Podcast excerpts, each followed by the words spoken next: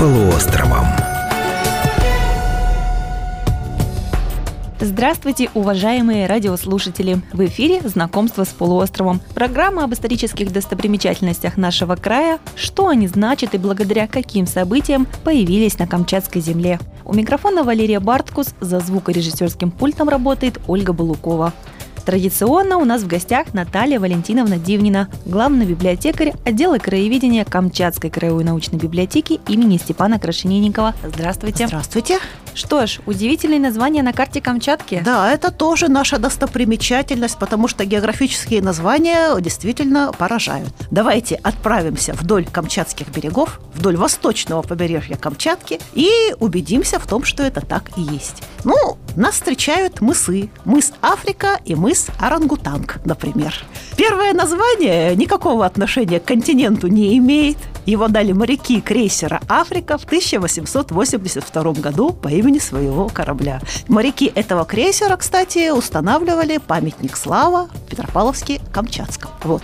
А мыс Орангутанг был назван шкипером Фридельфом Геком. Это очень удивительный человек. Мы не раз встретимся еще с его именем при рассказе. Он был гидрографом Владивостокским. Э, на средства, скажем так, современным языком, спонсорские средства отправился описывать Камчатское побережье. И он автор многих удивительных названий. Но вот мыс Орангутанг назвал он именно так. Я читала, что за какую-то оранжевую окраску, что видел он его осенью, но в другой книжке написано потрясающее название «Мыс не напоминает обезьяну». Коротко и ясно. То есть почему такое название дал, так и остается непонятным.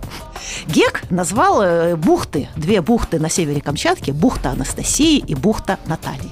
Первую бухту он назвал по имени своей дочери, а вот вторая по имени жены промышленника Лингольма, вот того самого спонсора его экспедиции. И для меня всегда очень не нравилось и думалось, что вот есть такое прекрасное место бухта Натальи, ну как Наталья. Но оказалось, что с одной стороны бухта это действительно прекрасно, в чем-то прекрасно, в чем-то ужасно, как выражается Валерий Петрович Мартыненко, описывая бухту Наталью, апоплексическое царство вздыбленного камня, апокалипсическое, даже слово-то какое могучее. Это место сезонного забоя оленей ежегодного сезонного массового забоя оленей – это именно бухта Натальи. Ну вот весь романтизм этой прекрасной бухты с, вдыбля... с вдыбленным камнем и осенними окрасками для меня исчезает. Ну вот такое вот место. Но для романтичности есть другие бухты с прекрасными названиями, где оленей не забивают. Бухта сомнения и бухта ложных вестей. Бухта ложных вестей находится в Алюторском, сомнения в Алюторском заливе. Бухта ложных вестей на острове острове Карагинском. Первую бухту назвал шкипер Гек, поскольку он ее не осмотрел и не был уверен, что это именно бухта. Вот так название легло на карту Камчатку. А ложных вестей дожидался в бухте знаменитый мореплаватель Федор Литке. В 1828 году он ожидал найти место для надежной якорной стоянки, но бухточка оказалась мелководной, плохо укрытая от ветра, и за что получила вот это свое прекрасное торжественное название. Ее родственница бухта Фальшивая в Ивачинском заливе. То же самое она видна издали, как бухта, сама же крошечная и не позволяет там укрыться никаким судам. А вот название мысов. Название мысов радует на побережье. Есть мыс Приятель. Опять-таки шкипергек. А назвал он его потому, что на этот мыс очень часто выходил коряк-торговец, обменивался своим товаром, и когда торг заканчивался, радостно говорил «На, приятель!» Ну, по крайней мере, вот так вот описывается, что название он получил так. Есть мыс полосатый, мыс тонкий и толстый. Его родственник, опять-таки, мыс дырявый. Он ограничивает бухту Анастасии с юга. А как вам мыс под названиями «Три сестры»? Ну, тремя братьями нас не удивить, но есть у нас еще и три сестры. Это мыс на юго-востоке Камчатки, который назван по трем камням, которые вдаются вот вперед. Два часовых стерегут вход в бухту глубокую. Это снова фантазия шкипера Гека, но опять-таки, поскольку он не заходил в эти мысы, к этим мысам и бухтам не подходил близко, он увидел только двух часовых, а часовых на самом деле три. И поэтому уже в советское время переименовали этот э, мыс в камни часовые.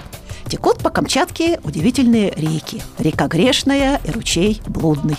Потух на Камчатке вулкан Шалун, потому что, вероятно, слишком много шалил. Вот такие названия есть на Камчатке. Наводит морок на всех река Шаманка. И грозно переводится с корякского река Ваямполка. Казалось бы, река и река, но нет, это очень страшное название, потому что переводится она как река утопленников. Огромная река на севере Камчатки.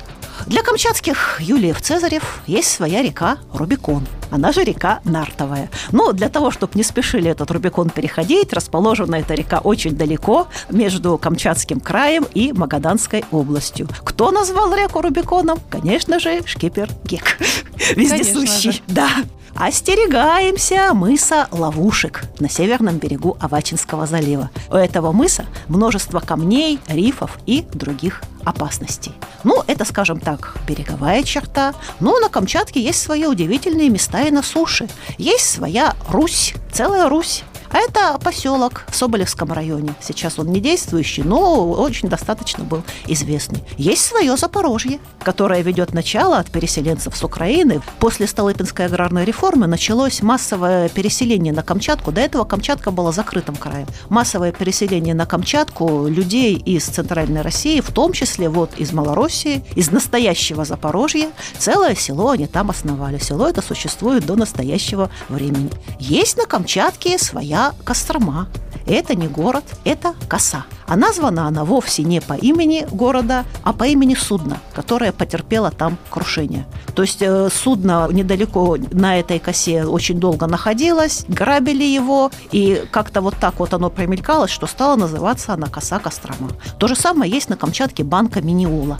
Ну, название может быть не такое красивое, не такое знаковое, но оно тоже названо просто по имени затонувшего судна. Это было судно американской постройки, которое очень много послужило, обслуживая, скажем так, побережье Камчатки. И в нашем музее имеется даже судовой колокол этой самой Миниолы. Позвонить в него нельзя, но колокол там висит. Но мне особенно интересно название другого села, которое хочется рассказать. Есть на Камчатке, ну, сейчас оно, по-моему, все-таки заброшено, оставленное, скажем так, закрытый населенный пункт, село под названием Камаки. Ну, Камаки и Камаки. А названо оно так очень-очень интересно. Дело в том, что камок в легендах народов Камчатки – это мамонт. Возле этого села находили уже исследователи, ну не современные исследователи начала 20 века, огромные отпечатки мамонтовых следов. И как они очень интересно описывают, доверчивые камчедалы, глядя на эти следы, говорили опять-таки доверчиво. Однако огромный зверь был камчедальским своим диалектом. Ну, зверь был действительно огромный. И мамонты на Камчатке, а также бизоны и шерстистые носороги действительно водились в центральной части Камчатки. Но опять-таки эту легенду обыграл как мог Георгий Поротов. У него три брата Акиках, Ачичух и Абабах, три брата-богатыря, сумели благодаря своей удаче и везению и своим заслугам, по своим тренировкам победить вот этого вот гигантского мамонта. Описывает он его потрясающе. Камак, а камак, великан, нет его сильнее. Камакам, камак, камак, ураган, нет его быстрее. Ну, на самом деле, наверное, он был не столь быстрый. Но заканчивается гениально. Было Камаки село, это там произошло. То есть вот это вот название, ну, действительно, если вот так вот задуматься, по, наверное, ну, единственное в своем роде. Если мы двинемся по другим побережьям Камчатки, вероятно, тоже мы сможем обнаружить много чего интересного. Вообще, каждая история, вот даже может быть не такое красивое название. Вот известные названия, например, Налочево. Ну, Налочево и Налочево. А это место, где жили древние тельмены, где был их острожек, и Налач, или Налач, как правильно сказать, это был вождь этого народа. Есть на Камчатке, э, так вот, чтобы еще такое вспомнить, интересное по названию. Но почему город наш называется Петропавловском? Я думаю, знают все. По имени святых апостолов Петра и Павла, чьи имена носили пакетботы второй Камчатской экспедиции. А так, если мы углубимся в каждое название, то будет либо интересный перевод, либо интересное название. И то, что я назвала, это только самая малая часть того, что мы можем заметить, продвигаясь вдоль камчатских берегов. Спасибо большое, Наталья Валентиновна. Вот так, если кто-то никогда не слышал, то теперь вы знаете, какие у нас есть удивительные, интересные названия на карте. К сожалению, наша программа подошла к концу. Напоминаю, что в гостях у нас был главный библиотекарь отдела краеведения Камчатской краевой научной библиотеки имени Степана Крашенинникова Наталья Валентиновна Дивнина. Слушайте нашу программу и будьте самыми знающими. До встречи в эфире. Знакомство с полуостровом.